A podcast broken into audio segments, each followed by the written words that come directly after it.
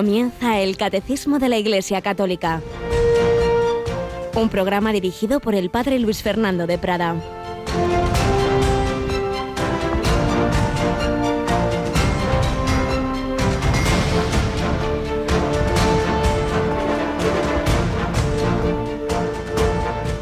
Los fariseos preguntaron a Jesús, ¿cuándo va a llegar el reino de Dios? Él les contestó, el reino de Dios no viene aparatosamente ni dirán está aquí o está allí, porque mirad, el reino de Dios está en medio de vosotros. Alabado sean Jesús, María y José, muy buenos días. El reino de Dios está en medio de vosotros porque el reino de Dios es Jesucristo. Estaba en medio de ellos, no lo reconocían. En esa humanidad reinaba Dios totalmente porque la persona divina del Verbo, porque el Espíritu Santo llenaba esa alma de Cristo, esa persona divina, era el sujeto de, esa humanidad que vivía en esa actitud filial. La Trinidad estaba en la tierra ya, el reino de Dios está en medio de vosotros y sigue en medio de nosotros, la Eucaristía, en la Iglesia y en tu alma, si tu alma está abierta a la gracia de Dios, si tu alma ha abierto las puertas al Señor, mira que estoy a la puerta y llamo, si alguno oye mi voz y me abre, entraré, cenaré con él y él conmigo. Ahí empieza el reino de Dios en cada uno de nosotros, pero estamos llamados a construirlo, a mejor dicho, a dejar que el Señor lo construya también a ese nivel familiar, social, nacional, mundial. Por eso el año litúrgico va encaminándose a una última fiesta que es Cristo, Rey del universo porque el reino de Dios que empieza en el corazón, sin embargo, no es algo intimista, no es algo de tipo espiritualista, como esas espiritualidades que simplemente es que yo esté en paz, que yo esté a gustito. No, no, no, no. El reino de Dios, la vida cristiana está llamada a impregnar toda la realidad, porque es el creador del mundo, el mismo que ha creado el mundo, la familia, la vida, el que se hace presente en Jesucristo. Y por eso Él está llamado a restaurar toda la sociedad, con todas las heridas que tenemos por el pecado, todos necesitamos a Cristo redentor. Y por eso tenemos que anunciarlo a todos, porque no es una espiritualidad para unos cuantos, una religión opcional, sino que es el único camino, verdad y vida, la única plenitud de la revelación está en Jesucristo. Y por eso la Iglesia lo anuncia a todos, y por eso hay personas que dejan su tierra y se van a lejanos países, y por eso ha habido ahí y habrá misioneros que se dan cuenta de que vale la pena incluso perder la propia vida para que otros encuentren al que es la vida, al que es la resurrección y la vida. Tenemos hoy con nosotros a Mónica Martínez. Buenos días, Mónica. Muy buenos días, padre. Vale la pena ser misionero, vale la pena ser catequista, vale la pena entregar la vida al servicio de Cristo, ¿no te parece? Mm, sin ninguna duda, así es. Y bueno, ya lo decía eh, Juan Pablo II eh, cuando estuvo en Madrid. Eh, mm. Vale la pena entregar la vida por Cristo, aunque a veces también hay que decir que cuesta un poquito, pero bueno, es que hay que llenar las pilas con los sacramentos y la oración. Así es, entonces nos llenamos del Señor y lo damos, nadie da lo que no tiene. Para darlo hay que recibirlo. Por eso, recordamos de nuevo, como decíamos antes ayer, que hemos preparado dos nuevos discos que ayudan en estas dimensiones una recopilación de vidas de santos, cinco santos, si no recuerdo mal, eh, que realmente pues vale la pena conocer sus vidas y un segundo disco en torno a este mes misionero que hemos terminado el mes de octubre, pero que lo que no debe terminar es el impulso misionero. Me parece que ayer recordábamos a esta hora el, disco que hemos preparado de los santos, el segundo o tercera recopilación ya, mejor dicho, de vidas de santos, y hoy vamos a recordar el que hemos preparado eh, para vivir siempre ese espíritu misionero que de una manera especial se nos ha recordado en el mes misionero extraordinario. Vamos a escuchar la cuña con que lo anunciábamos.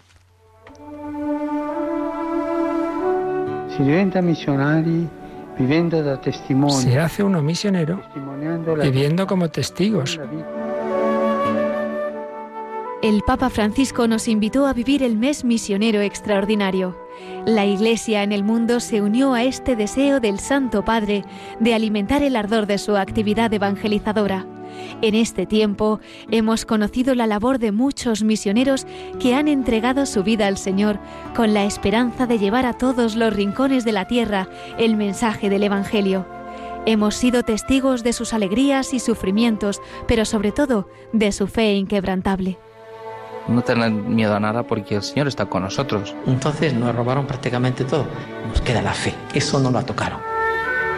Para no olvidar lo que hemos vivido en este mes misionero extraordinario, hemos elaborado un segundo CD que incluye las vísperas que presidió el Papa Francisco al inaugurarlo y los comentarios del Evangelio de cada día realizados por el Padre José María Calderón, director de Obras Misionales Pontificias. El disco contiene además un recopilatorio de programas con entrevistas y testimonios de obispos, sacerdotes y religiosos consagrados a la misión, dispuestos a ofrecer su vida por Cristo y por la salvación de las almas. Empezaron a tirar, a tirar, a tirar, a matar gente. Mis curas vinieron conmigo, nos pusimos delante a intentar hacer de escudo humano, nos pusimos allí, nos pasaban las balas rozando. Mi padre murió en el Himalaya, murió misionando, murió plantando la cruz. Dar esperanza y rezar y adorar y sacar fuerza en la Eucaristía. Puedo atestiguar que todos los días de mi vida soy inmensamente feliz en mi vocación misionera. Pide este CD misionero llamando al teléfono de atención al oyente 91 822 8010 o a través de nuestra página web radiomaria.es. Ánimo, hermanos y hermanas, ánimo. Madre Iglesia, vuelve a encontrar tu fecundidad en la alegría de la misión. La Virgen te invita a ser misionero a través de su emisora. Testigos de la Misión con Radio María.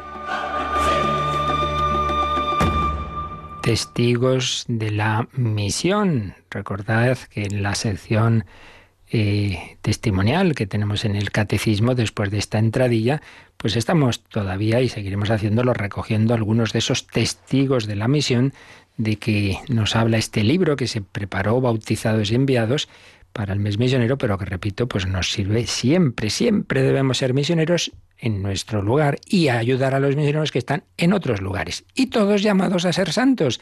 El otro disco que hemos preparado, Vidas de Santos, pues también vamos a recordar que, en concreto qué santos podemos conocer. Y bueno, pues ya sabéis, cuando ya acabe este programa a las 9 de la mañana, si no lo habéis solicitado en estos discos, si los queréis o queréis regalarlos a alguien, pues podéis pedirlos porque vale la pena. Cuanto más conozcamos las vidas de los santos, más nos ayudarán a seguir sus huellas. Vamos a escuchar también esta, esta cuña sobre el segundo disco que hemos preparado en esta semana. El Concilio Vaticano II recordó de nuevo a los cristianos la llamada universal a la santidad. Todos hemos sido llamados a ser santos, pero en este camino no estamos solos. Tenemos muchos testigos que nos han precedido y que nos alientan a no detenernos hasta alcanzar la meta. Dios nos da a los santos como compañeros, ejemplos, protectores y maestros, y por ello la Iglesia siempre ha aconsejado leer sus vidas. Para ayudarte a conocer la vida de algunos de estos modelos, hemos preparado un nuevo CD especial en el que podrás descubrir las historias de algunos santos, como San Vicente Ferrer, San Juan de Dios, San Damián de Molokai, San Pío X y el santo cura de Ars. Cuando se daba cuenta de que la salvación de un alma estaba en peligro, vencía su flaqueza sacrificando su tan necesario descanso nocturno e iba a asistir al enfermo. Practicaba la caridad con los pobres, mayormente si eran religiosos, y muchas veces los llevaba a su casa, ya que sus padres también lo hacían y le pedían lo hicieran.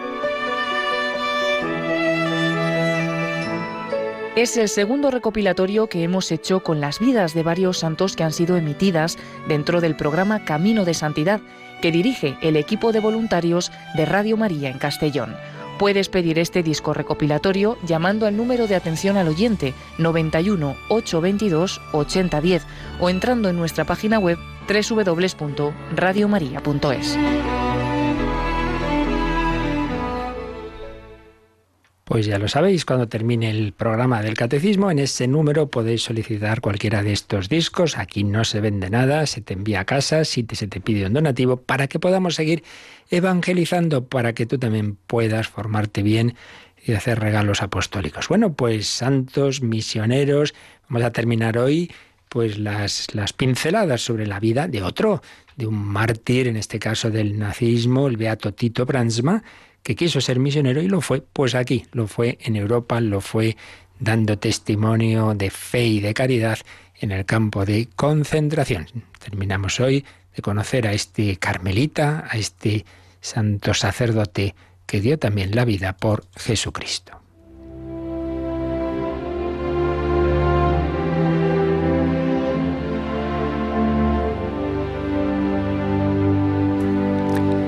Tito Bransma, 1881-1942. Pues vimos como este joven holandés fue carmelita, sacerdote, profesor, estaba en los medios de comunicación social, así que también nos encomendamos a él desde Radio María y se opuso desde el principio al nacionalsocialismo, al nazismo de Hitler, por lo cual fue detenido, estuvo en varios campos de concentración y finalmente murió en el de Dachau. Terminamos recogiendo algunos rasgos de su vida y sus escritos. Tito Brandsma tenía un carácter generoso y misionero.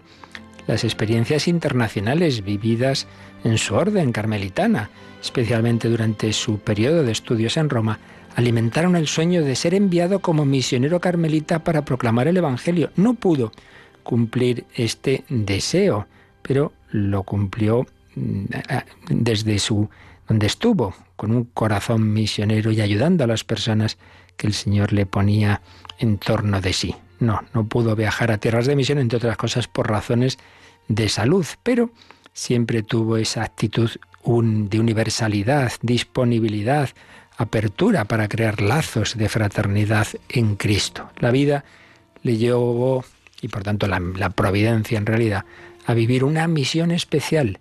Su inclinación natural como consolador de los afligidos encontró su expresión máxima y heroica en los campos de exterminio.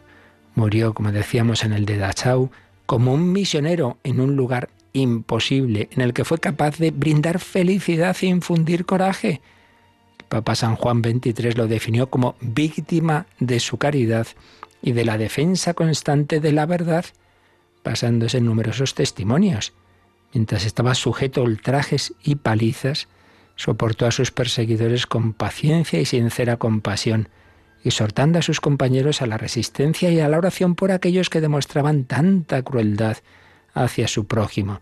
Estaba animado por la convicción de que la luz eterna podía brillar por y a través de los sacerdotes que estaban en el campo de exterminio, por su fraternidad, por la esperanza y la confianza en Dios, íntimamente unido a Jesucristo, se convirtió en una copa rebosante de esperanza en esos lugares aparentemente, aparentemente tan distantes de la mirada divina.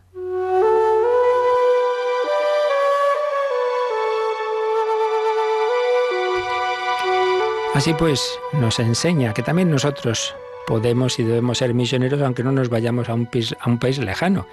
Los ámbitos de su misión fueron el convento como lugar de oración y de acogida de los más desfavorecidos, la universidad, en la que enseñó y en la que hacía resonar el mensaje evangélico, la prensa como comunicador del Evangelio y el campo de concentración.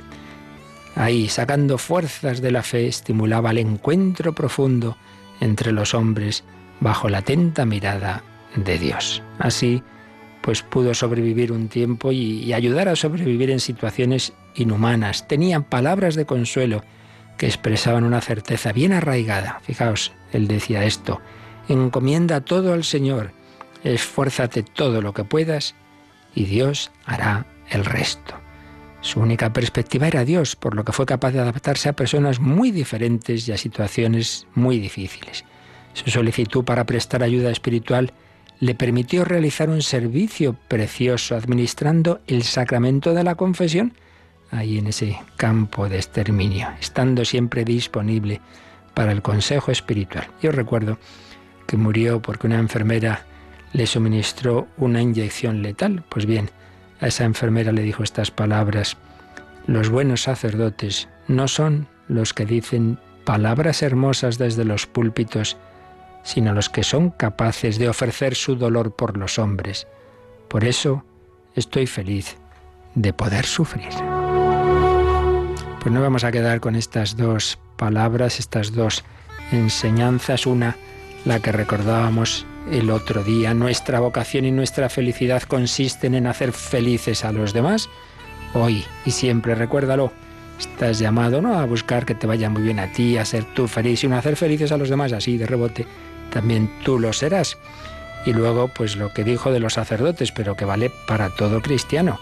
El buen sacerdote no es el que dice palabras hermosas, el buen cristiano no es el que dice esas palabras tampoco, sino el que es capaz de ofrecer su dolor por los demás. Pues así se lo pedimos al Señor, que seamos misioneros con nuestra oración, con nuestra caridad, con el ofrecimiento de nuestra vida, de nuestro dolor, de nuestras dificultades y cruces.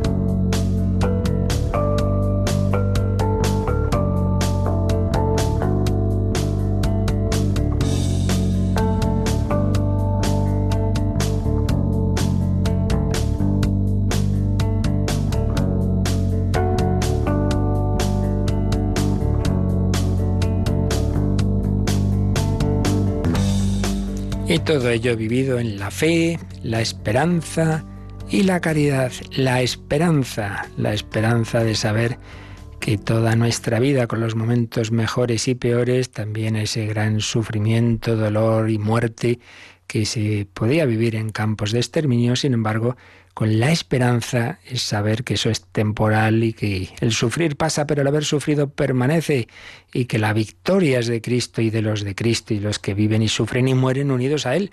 Y por eso, pues, en esos campos los hombres de fe mm, sabían afrontar la muerte con esperanza, con serenidad. Cristo pasó por ese valle oscuro de la muerte, Cristo descendió a la cruz, al Seol, pero resucitó y nos promete también resucitar con Él. Pues ahí seguimos viendo este artículo de la fe, creo en la resurrección de la carne, este artículo undécimo del credo. Estamos en, los en el apartado de la resurrección de Cristo y la nuestra, y concretamente revelación progresiva de la resurrección. estábamos viendo como poco a poco se va afirmando y cada vez creciendo más la, claridad en la revelación en, el pueblo de Israel, cada vez van entendiendo más que, que el Señor pues invita a una vida eterna, que tras la muerte no simplemente hay una situación como al principio pensaban de, de una vida muy, muy, muy frágil, eh, en el Seol, en el que el ser humano estaría en la soledad, en la que no habría comunicación con Dios y con los demás, sino que van entendiendo que aquel que en la tierra se ha unido a Dios seguirá unido a Él en el más allá. Y lo veíamos particularmente en los salmos llamados místicos, es decir, el, orante, el, salmista, el creyente, pues tiene una, una, experiencia de unión con Dios. Entonces, aunque no lo sepa explicar, tiene claro que, que ese Dios con el que se une aquí en la tierra, pues evidentemente le va a invitar a estar unido también tras la muerte, en el más allá. Por eso nos explicaba Joseph Ratzinger en su obra Escatología que sin, sin esquemas filosóficos, mm, sin, sin, grandes doctrinas, pero desde la, la comunión con Dios, desde esa experiencia, el orante tiene esa certeza de que la comunión con el Señor es más fuerte incluso que la destrucción del cuerpo. Esa comunión es la realidad. Eso es lo más real, que yo estoy en comunión con Dios. Y en comparación con esa comunión con Dios, lo demás, pues se ve como algo aparente, como algo vacío. mm, como dice un autor, la vaciedad se encuentra llena gracias a una comunión con Dios que hace saltar toda esta aquendidad, esta palabra que se refiere a lo de aquí, al frente al más allá, pues lo de aquí, no, no, mira, lo de aquí comparado con la comunión con Dios no es nada. Y habíamos visto cómo en esa mentalidad de Israel la comunicación es la vida y en cambio la falta de comunicación es la muerte. Bueno, pues la comunión con Dios es la realidad, es la vida. Esa comunión es más real que la muerte. No se razona mucho, simplemente se tiene esa experiencia. No hay teorías eh, sobre la inmortalidad en ese momento de, de evolución de la revelación, pero se expresa esa certeza. El Señor no me abandonará, el Señor es mi pastor, nada me falta, Él me conduce hacia esos pastos eternos. Así pues, una experiencia de, comunión con Dios, un mirarle a Él, un estar con Él, como el lugar en que el hombre puede superar eh, el Seol, puede superar esa situación de muerte. Veíamos también cómo las persecuciones que sufren los judíos se desarrolla esa literatura martirial que tiene esa escena impresionante del segundo libro de los Macabeos, la tortura y muerte de los siete hermanos y finalmente de su madre, todos ellos prefieren ser fieles a Dios, a la verdad, a la justicia, aunque pierdan su cuerpo, aunque les van torturando, que les van cortando la mano, la lengua, no importa, el Señor me lo devolverá, ahí ya sí que está más clara esa fe en la resurrección, esa revelación de Dios, pues poco a poco va enseñando, eh, precisando esas enseñanzas, esas verdades sobre el más allá. Y en este tema, como en todos los demás, es una revelación progresiva que culmina en Jesucristo. Entonces, Cristo está la plenitud de la revelación, obviamente también en este tema de la muerte y la vida, en este tema de la resurrección. Y ahí estábamos viendo, después del número que nos había hablado de esa revelación progresiva de la resurrección en el Antiguo Testamento, habíamos llegado ya al nuevo. Vamos a releer el número que ayer veíamos, el que nos quedaba alguna cosilla de ver, Mónica, el número 993. Los fariseos y muchos contemporáneos del Señor esperaban la resurrección. Jesús la enseña firmemente. A los saduceos que la niegan responde, Vosotros no conocéis ni las escrituras ni el poder de Dios. Vosotros estáis en el error. La fe en la resurrección descansa en la fe en Dios, que no es un Dios de muertos, sino de vivos. Pues en efecto, un número precioso que nos recuerda que ya en esa época de Jesús muchos contemporáneos suyos ya tenían clara esa esperanza en la resurrección.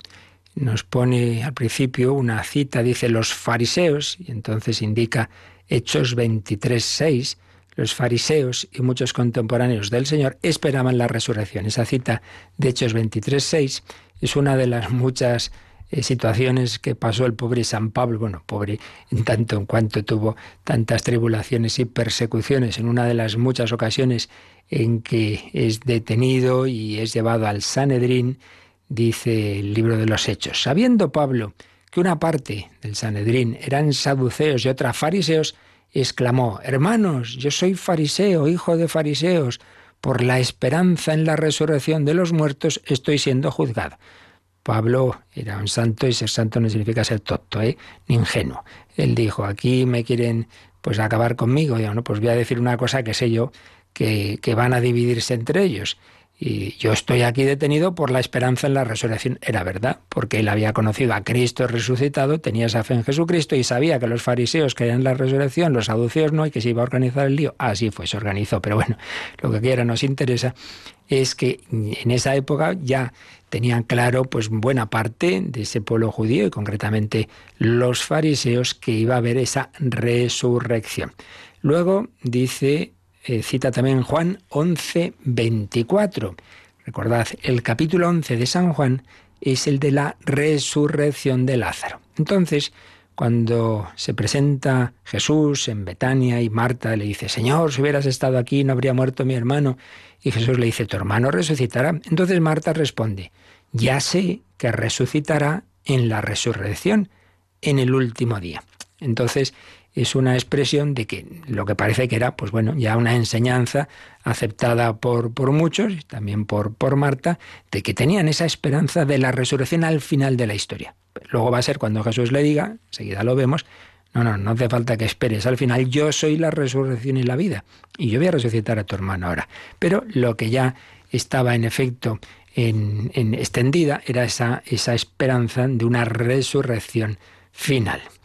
Eh, luego, pues se nos ha citado esa escena de, la zarza eh, eh, que, que, oíamos hace poco en, en, el Evangelio, pues cuando le dicen los saduceos, los que no creían en la resurrección, le intentan poner una trampa dialéctica a Jesús, esa mujer que habría estado casada con siete hermanos y tal, de quién va a ser mujer, entonces ya es cuando Jesús les dice, estáis equivocados, es que pensáis que el más allá, que la resurrección es, pues como aquí, ¿no? Que los hombres se casan y tienen hijos, no, es así. entonces serán como ángeles en el cielo, los hombres serán como ángeles en el cielo.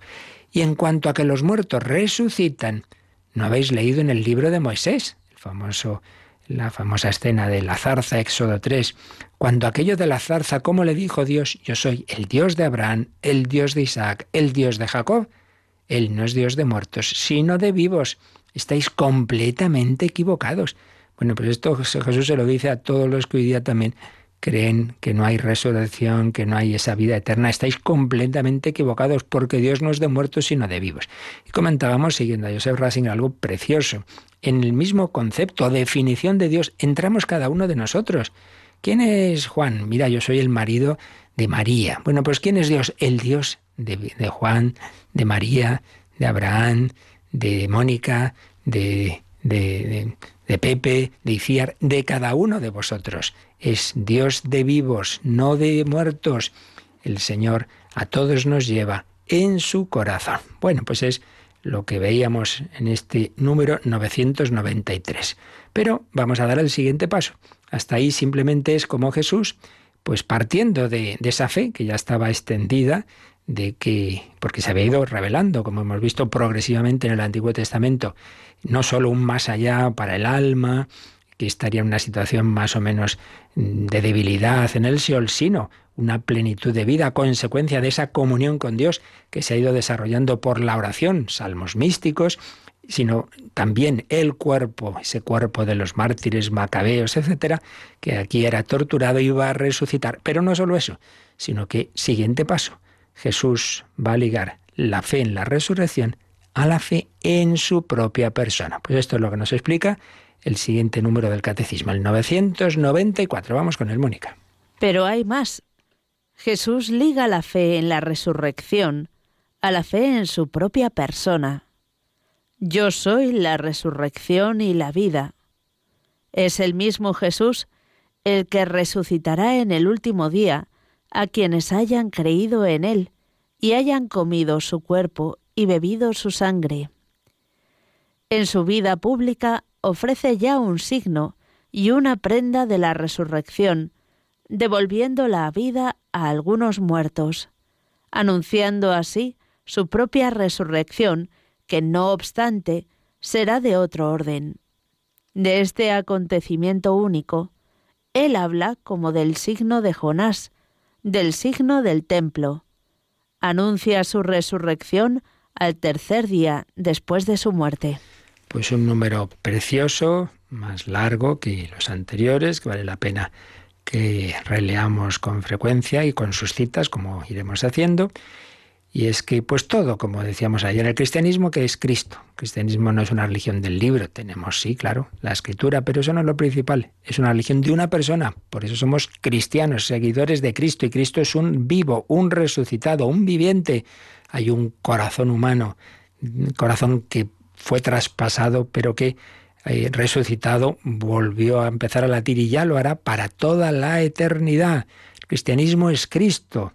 yo soy Jesús a quien tú persigues. Él está presente en todo, Él está presente de una manera muy especial en la Eucaristía, pero está presente cuando dos o tres oran, está inspirando, guiando a su iglesia y está presente en el pobre, en el que sufre, tuve hambre, me disteis de comer. El cristianismo es Cristo. Pues bien, ese Jesús que vivió una vida humana, sencilla, pobre, que sufrió, que murió, que estuvo en el sepulcro, resucitó. Si Él es la cabeza del cuerpo místico y vivimos y sufrimos y morimos unidos a Él, también nosotros resucitaremos con Él para la gloria eterna. Jesús liga la fe en la resurrección a la fe en su propia persona. Claro, todo parte de que creemos en el resucitado. Por eso dice San Pablo, si Cristo no ha resucitado, vana es nuestra fe, pero sí, ha resucitado. Y con Él resucitaremos. No basta un recuerdo, el recuerdo así, ay, qué bueno fue Jesús. Muchas veces tenemos eso, una especie de, de, una, de una, fe pues en un modelo, en alguien que fue muy bueno y me enseña a ser solidario con los demás. Reducimos el cristianismo a un moralismo. Pues no, Señor, Cristo no es un modelo histórico que nos dice cómo hay que vivir determinados valores. Cristo está vivo y te dice a ti cada día, te lo quiero decir, hace falta que te pongas en su onda, que le escuches te dice a ti, sígueme, sígueme. María Magdalena, cuando Jesús había muerto, pues buscaba un cadáver. Entonces ve el sepulcro vacío y dice, pero bueno, ¿dónde se han llevado a mi Señor? ¿Dónde, dónde lo han puesto? Y no se ha dado cuenta de que ya no era un cadáver, que estaba vivo. Vamos a recordar ese momento Vamos a pedir al Señor que nos ayude a tener una fe viva, a no vivir de recuerdos, a no quedarnos encerrados en nuestras tristezas, llorando como una Magdalena, pues llorando como María Magdalena, pensando que, que todo ha terminado en un sepulcro. Pues no, no ha terminado ni terminará en un sepulcro. Pedimos al Señor que aumente nuestra fe, nuestra esperanza. Cristo está vivo, yo soy la resurrección y la vida. Una mujer al alba lleva un perfume de nardo en alabastro. Camina hacia la tumba donde yace el cuerpo del crucificado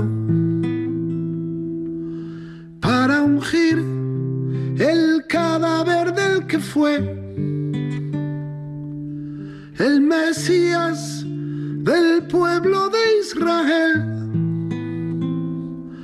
se pregunta quién moverá la piedra cuando ya está empezando a amanecer.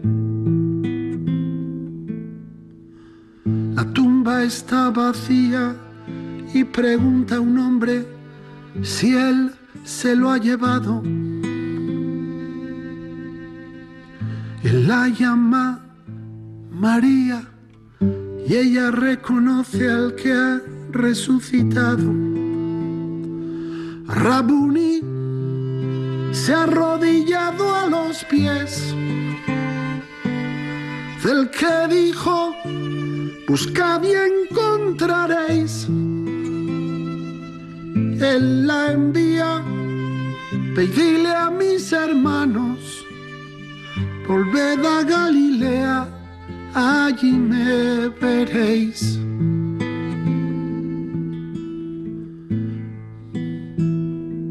Rabuni se ha arrodillado a los pies del Mesías, el verdadero rey.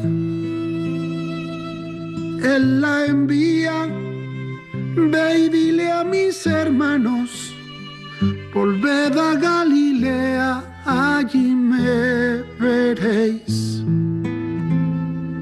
Él la envía, ve a mis hermanos, volved a Galilea, allí me veréis.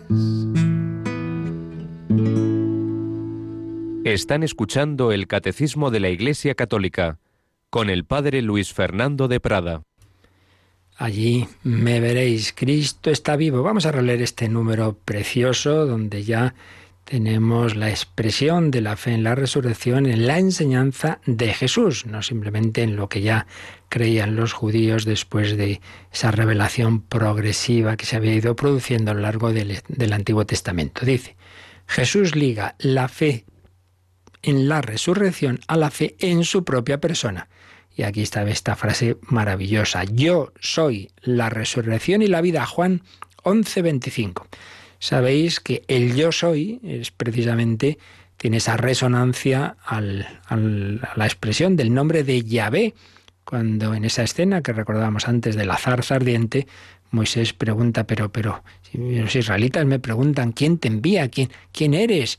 Yo soy el que soy, yo soy el que soy. Pues bien, el Evangelio de San Juan eh, no solo también en otros, pero particularmente en de San Juan, aparecen varias veces frases que empiezan así, yo soy, yo soy el camino, la verdad, pues yo soy, yo soy la resurrección y la vida. Eso solo podía decirlo Dios. Un hombre sin más, un hombre por importante que sea, ¿cómo puede decir yo soy la resurrección y la vida? Solo Dios es la vida, la fuente de toda vida y de toda resurrección, claro. El Dios hecho hombre, yo soy la resurrección y la vida. Es lo que dice Jesús a Marta de Betania. Tranquila, si yo soy la resurrección, tu hermano resucitará. Sigue diciendo, es el mismo Jesús el que también resucitará. Eso sí, normalmente en el último día, a quienes hayan creído en él. Y es que la resurrección que hizo de Lázaro fue de otro tipo a la que será la final. La resurrección final, como la suya propia de Jesús, es entrar en otra forma de vida.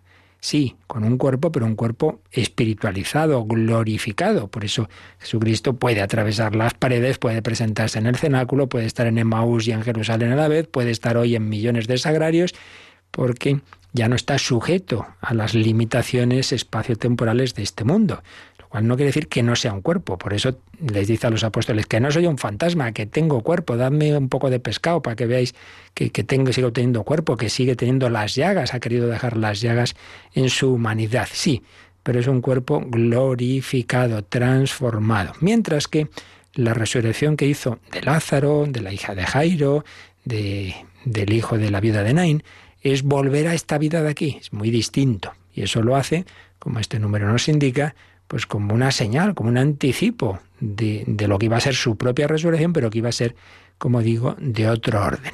Es el mismo Jesús el que resucitará en el último día a quienes hayan creído en él. Y aquí el catecismo nos pone unas citas de, también del Evangelio de San Juan. Vamos a leerlas. Juan 5, 24, 25, Jesús dice, de verdad os aseguro, quien escucha mi palabra, y cree a aquel que me envió, tiene vida eterna y no será juzgado, sino que ha pasado de la muerte a la vida. Fijaos, dice que el que le escucha ya tiene vida eterna, ya la tiene, porque la vida eterna es la vida de Dios en nosotros. Entonces el que ha abierto su alma, su corazón a Dios, tiene a Dios en sí mismo, en ese sentido tiene ya vida eterna. Pero sigue diciendo, de verdad, de verdad os digo, llega la hora, y es esta, en que los muertos oirán la voz del Hijo de Dios, y los que la escuchen vivirán, porque del mismo modo que el Padre posee vida por sí mismo,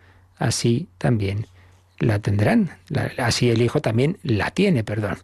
Pero lo que ahora nos interesa es que por un lado el que cree ya tiene vida eterna, pero por otro lado habrá otro un momento en que los muertos oirán la voz del Hijo de Dios. Así pues, en Juan 5 se habla de vida eterna y de resurrección. Esto también está en Juan 6:40.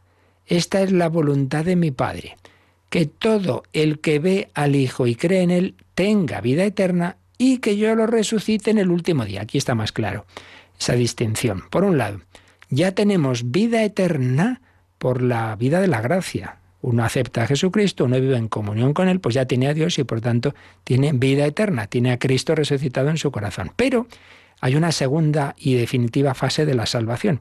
Primera fase es que me dejo salvar por Cristo porque le dejo perdonar mis pecados, le dejo sanar mis heridas, le dejo vivir en mí, Cristo vive en mí. Bueno, lo esencial, ya hemos dado el paso fundamental. Por el bautismo me he unido a Jesucristo. Todo el que ve al Hijo y cree en Él tiene vida eterna. Pero segunda fase, y que yo lo resucite en el último día. Porque es verdad que esa salvación no va a hacer, no va a impedir que mi cuerpo siga pues su camino de, de destrucción y acabe muriendo y llegando al sepulcro, pues, pues eso va a ocurrir. Bueno, tranquilo. Si tu alma, si tu espíritu tiene vida eterna, pues también tirará, por así decir, del cuerpo en el último día. Cristo va a resucitar, pero en nuestro caso, en el último día. En el caso de Cristo, al tercer día, en el caso de la Virgen María, pues también ya está en el cielo en cuerpo y alma, pero en los demás, esa plenitud de la salvación que va a incluir nuestro cuerpo será en el último día. Que todo el que vea al Hijo y cree en Él tenga, tenga ya vida eterna, pero que espere al último día para que yo lo resucite. Bueno, ¿y qué tenemos que hacer para unirnos con Jesucristo? Dice el catecismo. Es el mismo Jesús el que resucitará en el último día a quienes hayan creído en él y hayan comido su cuerpo y bebido su sangre. Y aquí la cita es del capítulo 6 de San Juan, que es el capítulo del, discurso eh, eucarístico después de la multiplicación de los panes. Entonces suele dice, claro, aquí venís mucho pero porque os he dado pan. Y lo que importa no es este pan material, lo que importa es el pan que yo os voy a dar, que es mi cuerpo y que es mi sangre. Y aquí tenemos la frase, esta clave de Juan 6:54.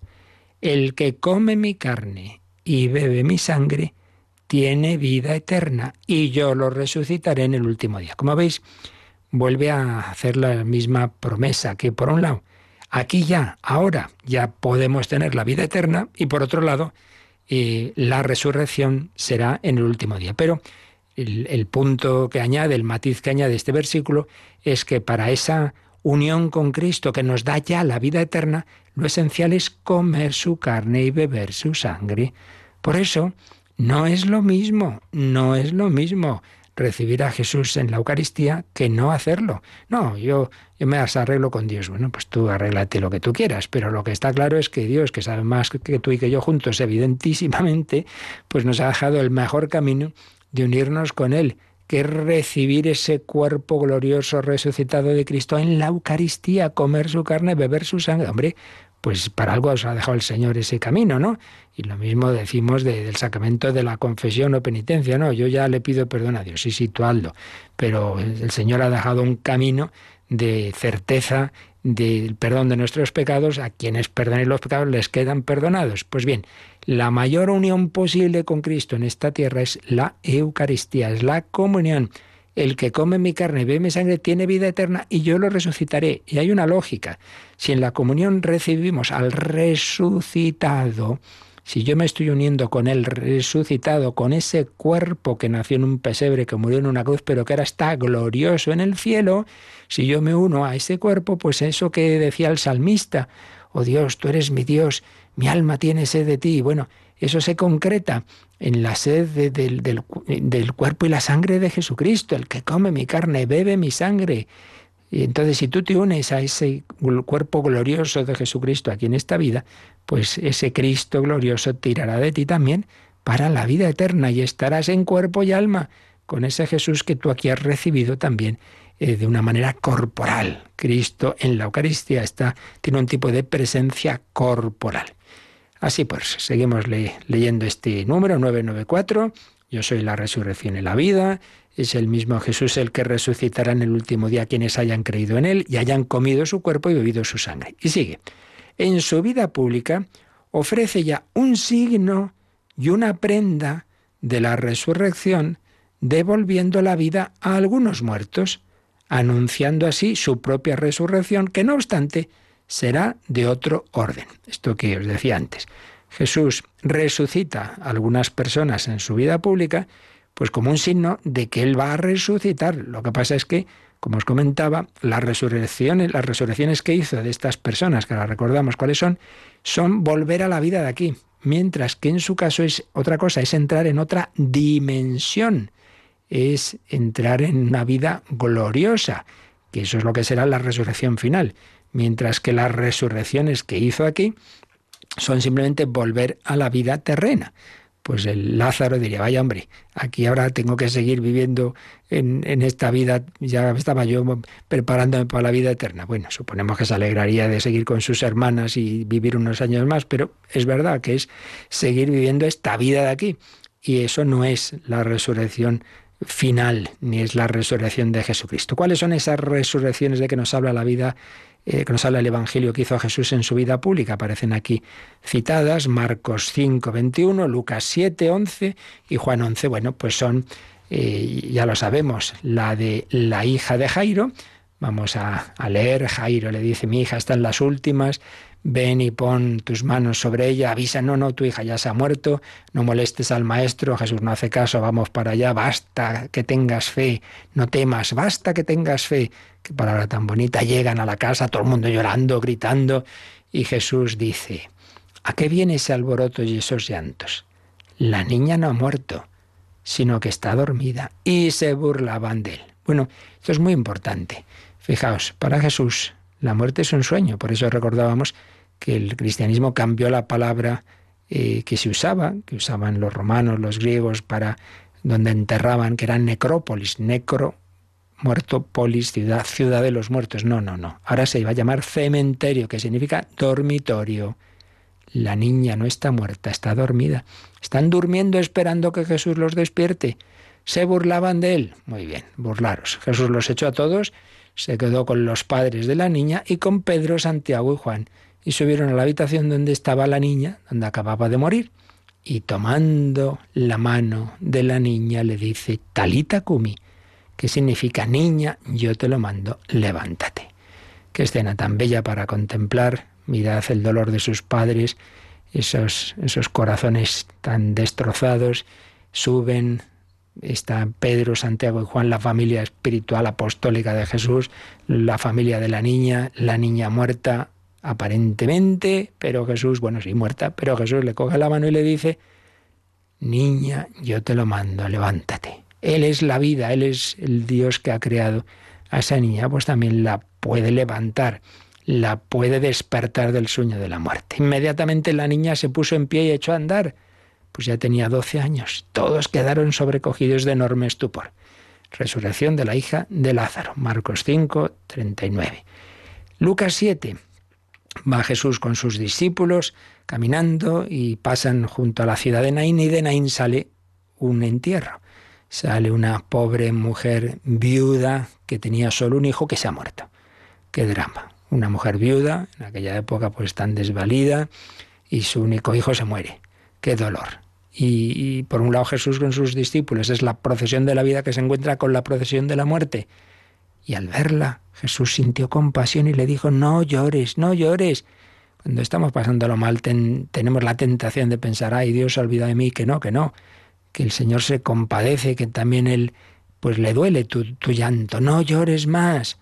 entonces tocó el féretro, los que lo llevaban se pararon, era un féretro abierto, entonces, que imaginemos la escena, es que se podría cortar el silencio, ¿qué va a pasar aquí? Y entonces se oye la voz firme de Jesús, joven, yo te lo mando, levántate. El difunto se incorporó, se incorporó y comenzó a hablar. Y Jesús se lo entregó a su madre. ¡Qué maravilla!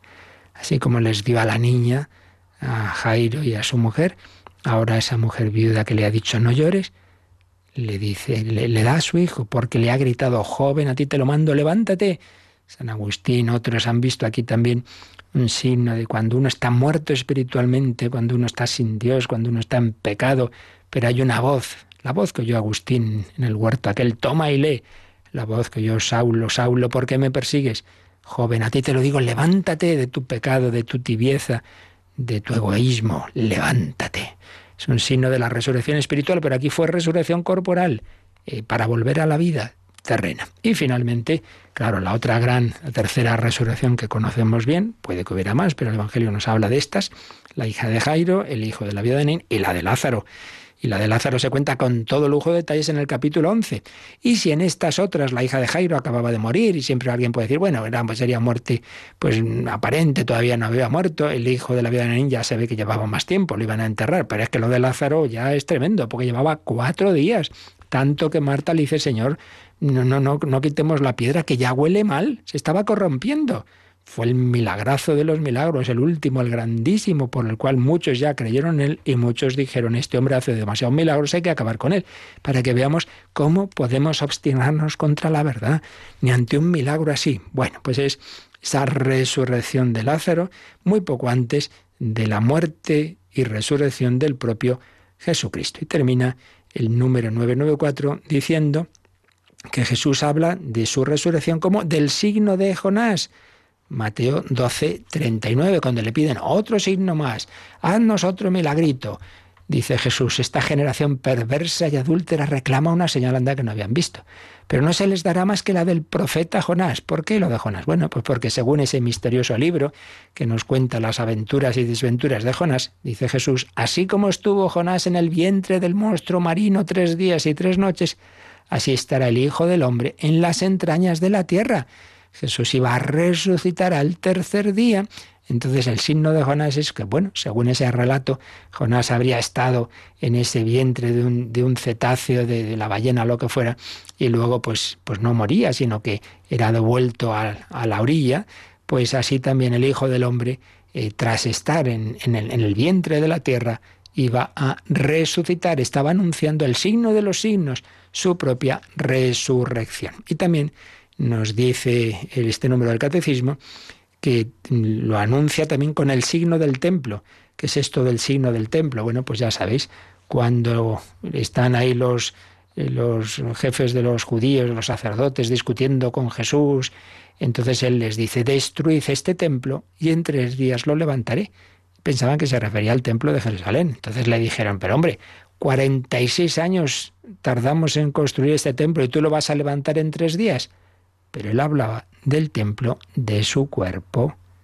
Y luego cuando Jesús resucitó de entre los muertos, se acordaron sus discípulos de lo que había dicho y creyeron en la escritura y en las palabras dichas por el Juan 2, 19 a 22. Capítulo 2 de San Juan.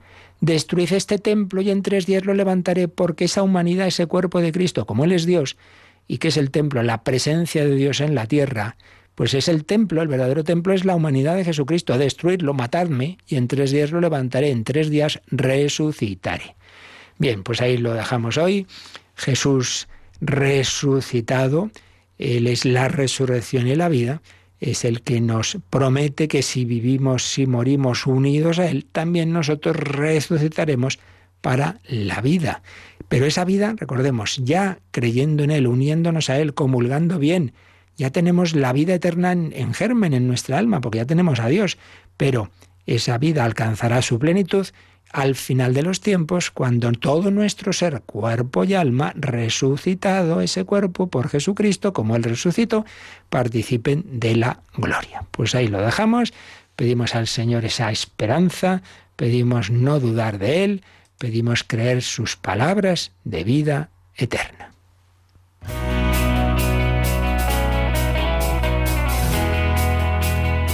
Participa en el programa con tus preguntas y dudas. Llama al 91005 9419. 91005 9419. También puedes escribir un mail a catecismo arroba radiomaria.es. Catecismo arroba.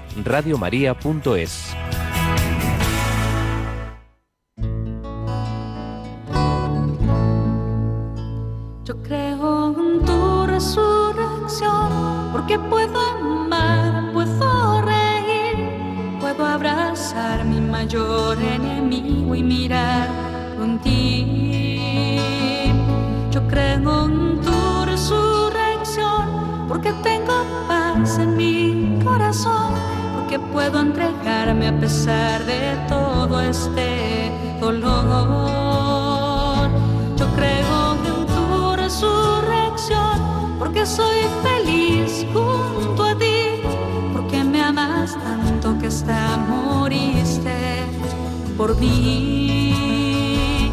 Yo creo en tu resurrección, porque puedo amar,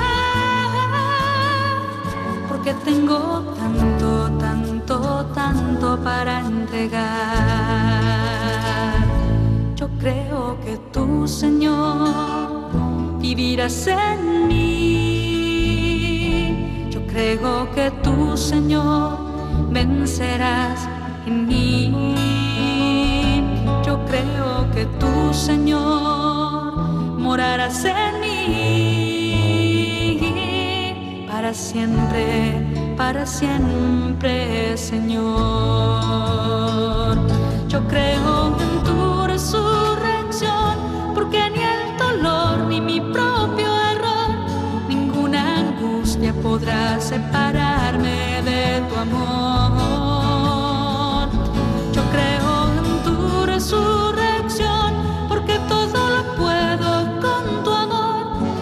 sé que cuidas de mi vida mejor que yo. Yo creo en tu resurrección porque puedo amar, porque puedo entregarme a pesar de todo este dolor. Yo creo en tu resurrección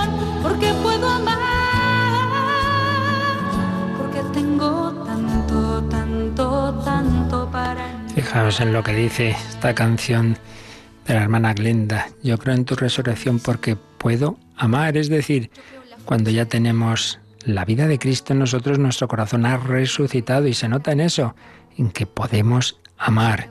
Y ese amor será también pleno y definitivo en la vida eterna si perseveramos en esa unión con el Señor y hasta nuestro cuerpo participará de esa gloria. ¿Tenemos alguna llamada, Mónica? Sí, llama Antonio de Aspe y dice, eh, siempre aparece el Señor con Santiago, Juan y Pedro en todo momento. Eh, ¿Es importante? ¿Qué significado tiene? Bueno, el Señor tiene, digamos, distintos círculos concéntricos en torno a Él, lo cual nos indica pues cómo la relación de, del Señor con cada uno de nosotros es única e irrepetible, es personal. Esto es muy importante, en efecto, no es ahí todos a mogollón, ahí como, pues eso, todos en serie, no, no, una relación personal con cada uno.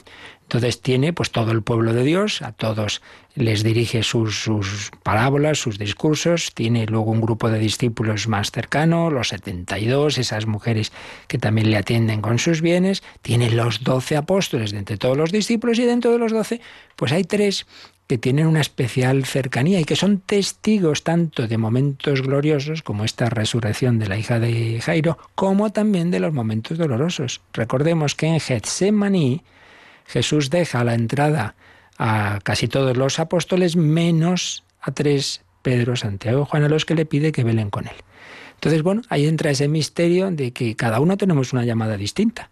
Entonces hay unos a los que invita a unas... Bueno, y luego todavía podríamos decir que dentro de esos tres hay uno, que es Juan, que encima tiene ese ultra privilegio de en la última cena recostar la cabeza en el pecho de Jesús y, y, que Jesús siempre, digo, perdón, Juan siempre dice, el discípulo a quien Jesús amaba, como, como que él veía como una especial predilección. Bueno, cada uno de nosotros somos el discípulo al que Jesús ama, a cada uno le dice algo en particular, algo especial, nadie se sienta en absoluto como que de mí se ha olvidado que va. Dios no se olvida de nadie. Pero lo que se nos quiere decir es que, pues eso, que con el Señor tiene distintos niveles, bueno, no digamos la Virgen María, obviamente. Y es que aquí hay un tema que a nuestra mentalidad falsamente igualitarista y supuestamente, diríamos, democrática nos cuesta entender. Y es que Dios que ama a todos infinitamente, pero no da a todos lo mismo. Un talento, cinco, diez, eso no quiere decir, ya digo, a todos ama infinitamente, así que nadie se puede quejar de nada. Pero es verdad que de distinta forma. Obviamente no da las mismas luces y gracias a la Virgen María que, que, a cualquiera de nosotros. Pues no, porque por otro lado tampoco a nosotros nos pide lo que le pidió a la Virgen María. Ser su madre, estar con él en todo momento, participar de todos los momentos, incluida la muerte y la cruz. Así que a cada uno nos da lo que nos tiene que dar y lo importante es que respondamos cada uno a nuestra personal vocación. Sí, relación personal y distintas llamadas, distintas vocaciones, distinto tipo de intimidad que nos llama a cada uno y lo importante es que todos pues, respondamos con todo el corazón. Pues muchas gracias por la llamada y a todos vosotros. Se nos ha ido un poquito el tiempo, así que ya seguiremos hablando de esto tan maravilloso. Yo soy la resurrección y la vida. La bendición de Dios Todopoderoso, Padre, Hijo y Espíritu Santo, descienda sobre vosotros. Alabado sea Jesucristo.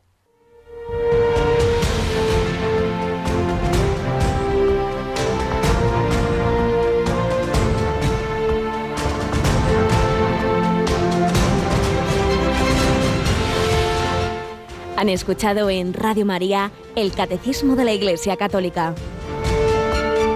Un programa dirigido por el Padre Luis Fernando de Prada.